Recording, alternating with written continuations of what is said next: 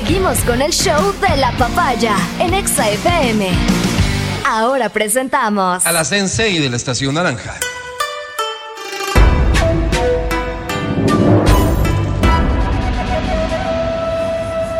Aplausos para Verónica Rosero. Aplauden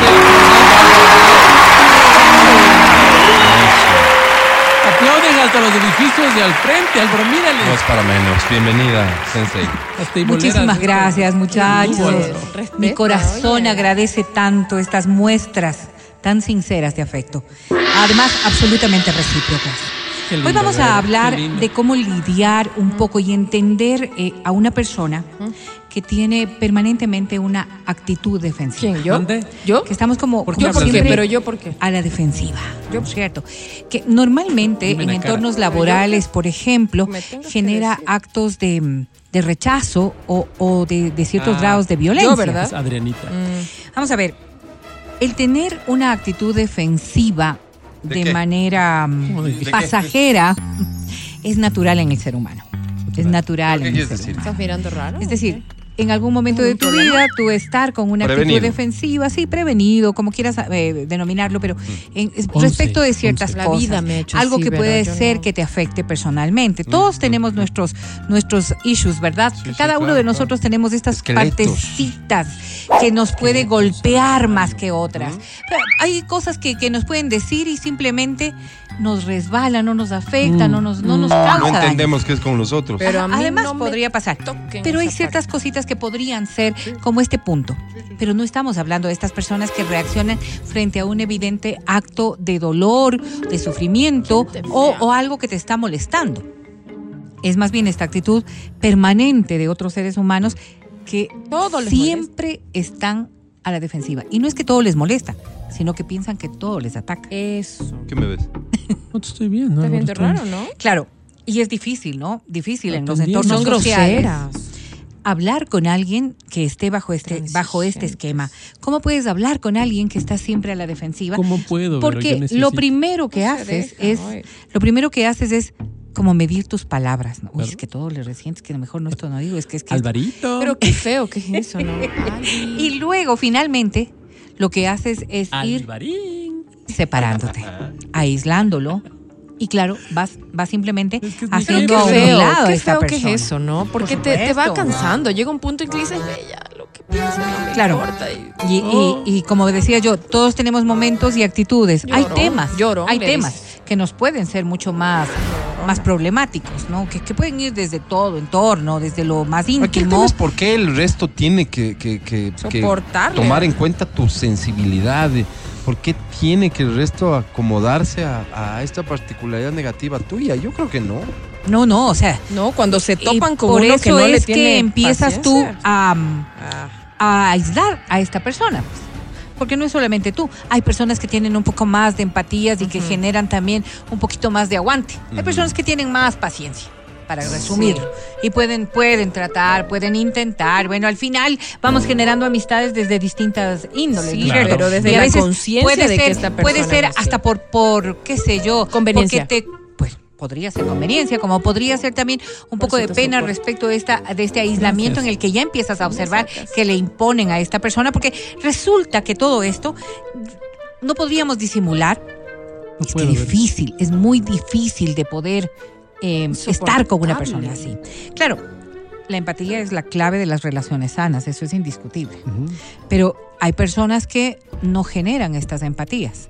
Por más que tú quieras estar con una persona de esta condición, no hay un puente empático que te permita peor llegar una a ella. pareja. Porque fíjate, una persona en esta actitud eh, defensiva puede variar de posturas también. Hoy lo que me conviene es esto y mañana lo que me conviene es lo otro.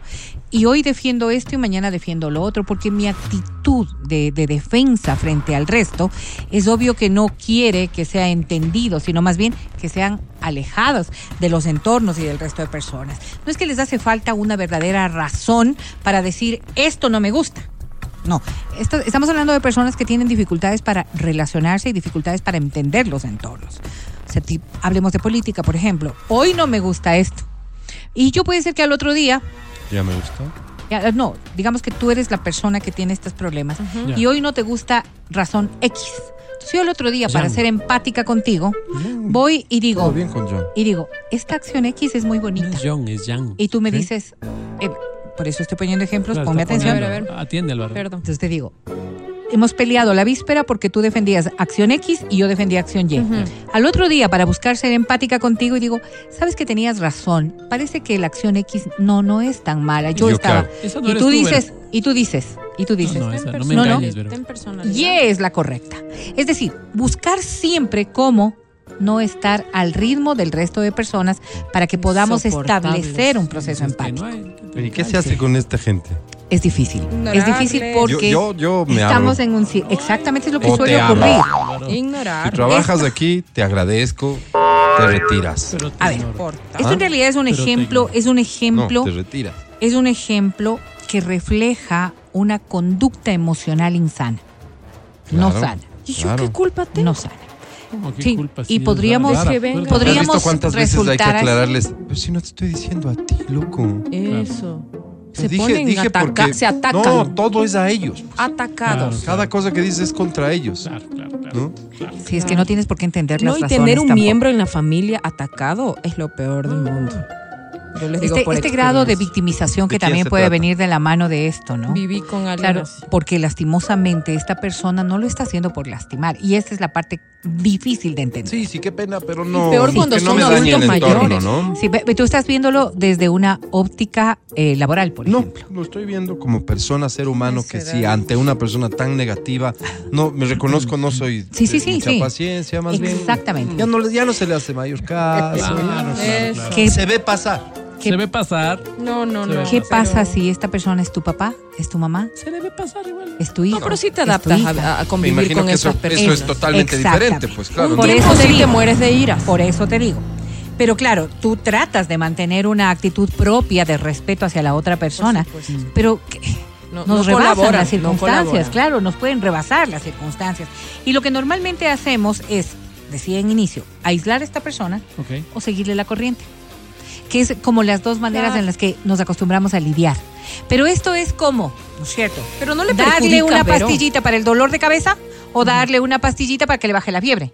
No estás viendo qué le provocó el dolor de Exacto. cabeza ni qué le provocó la No le- fiebre. la estás Entonces, claro, tú todo el tiempo estás dándole algo para que no le moleste, para que no le duela, y como que vas siguiendo el hilo, y esto es tal cual una enfermedad física, solo va incrementando la enfermedad, porque lo que estás es, es disminuyendo las consecuencias de la enfermedad, no atacando la raíz de la enfermedad. Claro, la comunicación asertiva es supremamente importante en estos casos, lo que no significa darles gusto en todo. La comunicación asertiva nos lleva a, a ser propositivos respecto de ellos, pero no decir que ellos tienen la razón todo el tiempo, porque es muy complicado. Este tipo de cosas suele ocurrir con determinadas personas que han pasado por circunstancias de la vida que les han marcado de maneras difíciles. Pero muy notorio, y por eso ponía yo el ejemplo de los padres, porque esto suele ocurrir mientras vamos avanzando en la edad. Pero ¿sabes qué? Y los adultos mayores, no todos, como es obvio, suelen complicar sus dinámicas respecto de esto. Porque no sé si ustedes han escuchado una sola cosita. Ay, ya estoy vieja para cambiar o ya estoy viejo para cambiar. Si así ha sido toda la vida, Sí. ¿verdad? Claro. Si así ha sido toda la vida, ¿qué te extrañas ahora? No, no. Hemos ido cambiando y esta transformación lamentablemente se va, se va potenciando. Me decías, Mati. Sí, sabes que yo creo que también en el, en el plano de la negociación hay ciertas palabras que es mejor evitar. Porque estas palabras son bastante duras al momento de tener un interlocutor tan difícil. Por ejemplo, no es así. ¿Cómo así no es así? Pues, o sea, estas palabras hay que matizarlas un poquito, como Podría Es que- ser un. Tal vez no es como dices. Eh, tal, vez, tal vez no lo miro igual Creo que, que tú. tienes razón. Exacto. Voy a analizar Pero es tu que yo no lo respuesta. miro igual que tú. O sea, cosas como esas donde tú también eres corresponsable. Y, y validas también a la otra persona. Claro, ¿Por qué es tan importante? Porque es que, fíjate, si tú eres, ¿no es cierto? Si tú eres una persona que lo que quieres es. eh, voy a ponerle otro ejemplo. Quizás con un compañero de trabajo, con que no le veas todo el día, con que no hables todo el día, con que simplemente abandones los sitios comunes, no pasa nada. Pues. No, al Así final, vivimos aquí. al final, digo, cada cual. Pero ¿qué pasa cuando estas personas son de tu entorno más íntimos, además a las que te une mucho amor? Claro, claro, hay amor. Le amo Claro, entonces, eh, sí, claro, porque no, no varía el No, comportamiento pero sí del amor. pareja O sea, sí es es difícil, es difícil poder. ¿Cuántas parejas no se habrán destrozado precisamente por esto? Por atacados. Pregúntame a mí. No, Pero sí, en cambio, por eso yo digo, estas condiciones emocionales las podemos ver siempre a la distancia, cuando es alguien que no es propio, como decimos normalmente, como una cuestión simplemente que se la puede pasar. Pero te no hace tengo daño a ti, paciencia y pues, ya. Vero, por supuesto, también. no solo a ti, porque daña todo un entorno. Mm. Daña todo un entorno. Mm, Muy es jodido, ¿no? indiscutible Pero que insisto uno- en la pregunta, ¿qué se hace con estas personas? Terapia. Más allá de esto, Terapia, terapia. buena terapia. onda, digamos. Terapia, terapia, terapia, terapia. Psicológica. Terapia eh, para la persona y para los entornos. Porque esta persona tiene causas naturales, emocionales, Colomía Sí, también. que Él le debe pagar a lleva a, este estado. Pero, pero, como todo en la vida, este estado no le afecta exclusivamente a él. Para llegarte a afectar a ti, Sí. hubo ya un recorrido y ese recorrido ya cambió la dinámica de la relación que puedes tener con esta persona, sea cual sea la relación que manejas.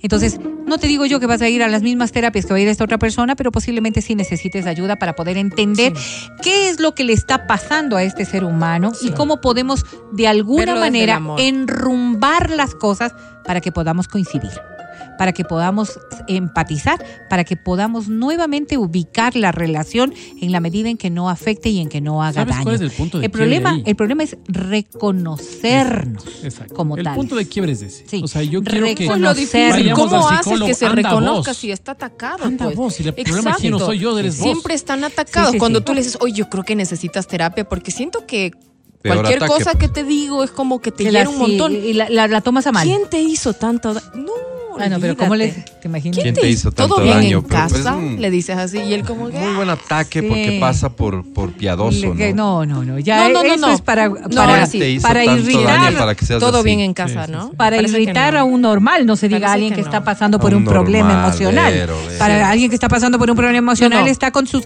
sensibilidades mucho más expuestas, Pero mucho más altas. de bromas, pero Entonces, en serio. no, sí, sí, Hay que verles desde el amor a estas personas y actuar Porque- desde el amor. Pero ¿hasta qué punto? O sea, yo todo bien es que con el amor, tiene límites, perdón. Y siento que, que les también- baje de esa nube, el amor tiene Sí, límites. Y siento ¿Cuáles también que estas personas pueden llegar a ser maestros, grandes maestros en nuestra vida para la tolerancia, para la Sí, empatía, para la paciencia. Yo he tenido grandes maestros en ese aspecto, de verdad. Sí. Desde adultos mayores, jefes, este, amigas. O sea, yo creo que Dios literal ve a su, a su mejor guerrera. Seguro Qué que sí, Me dice, caso, a ti te voy a poner a esta gente intransigente. Porque es que, es que Adri, y, y lo acaba de decir claramente, ¿no? Cualquier cosa, ¿no? Quizás No, ella lo que busca, guerrera. lo que busca en realidad es entender un concepto que es muy, muy válido. Debemos partir de cambiar nosotros para poder cambiar a la persona que está así. ¿Y ¿Cómo, cómo digo yo esto? Cambiar ¿Perdón? nosotros. Yo porque tengo que cambiar. cambiar ¿qué? nosotros porque Más le estás, compasivo, pues. exacto porque lo estás juzgando porque estás estás negativizando tanto esta circunstancia Qué que no das soy. un Sí. paso para unificar Porque me haces la vida imposible. No, y te, te no. invita Perdón, en serio a pensar lo que vas a decir antes de hablar y entonces te invita como un poco a ser más prudente porque dices, esto le puede dañar mejor. porque te permite hacer algo que, que deberíamos hacer todos de manera regular pero que en condiciones como estas es mucho más necesario y es evitar juzgar para comprender y empatizar. Esta persona que tú la ves bajo este esquema no se hizo de la noche a la mañana. Esto, esto es el reflejo de algo que está ocurriendo en su interior. Si tú amas a esta persona, lo que tienes que encontrar es un camino que te permita Mm. caminar juntos. Y por eso, por eso allí viene el no juzgar, allí viene el dar el paso, Que se deje allí viene ayudar, pues, Vero. Sí, por Exacto, Vero, supuesto. exacto, exacto. Por Que supuesto. se deje ayudar. Por supuesto, no es tan simple. Y No es si tan no la simple. amas mucho, claro que sería otra opción, ¿no? Y tienes entre 35 y 38 años, eres mujer, Bueno, pues aquí también, para- ¿no? También, porque es que aquí viene un una hombro, cosa hombro que es que- que necesario ayuda. entender. No, que se deje No ayudar. todo el mundo tiene ni la capacidad ni la opción Ni el de amor, como yo, ayudar, de estar ahí Así y es. de sostener.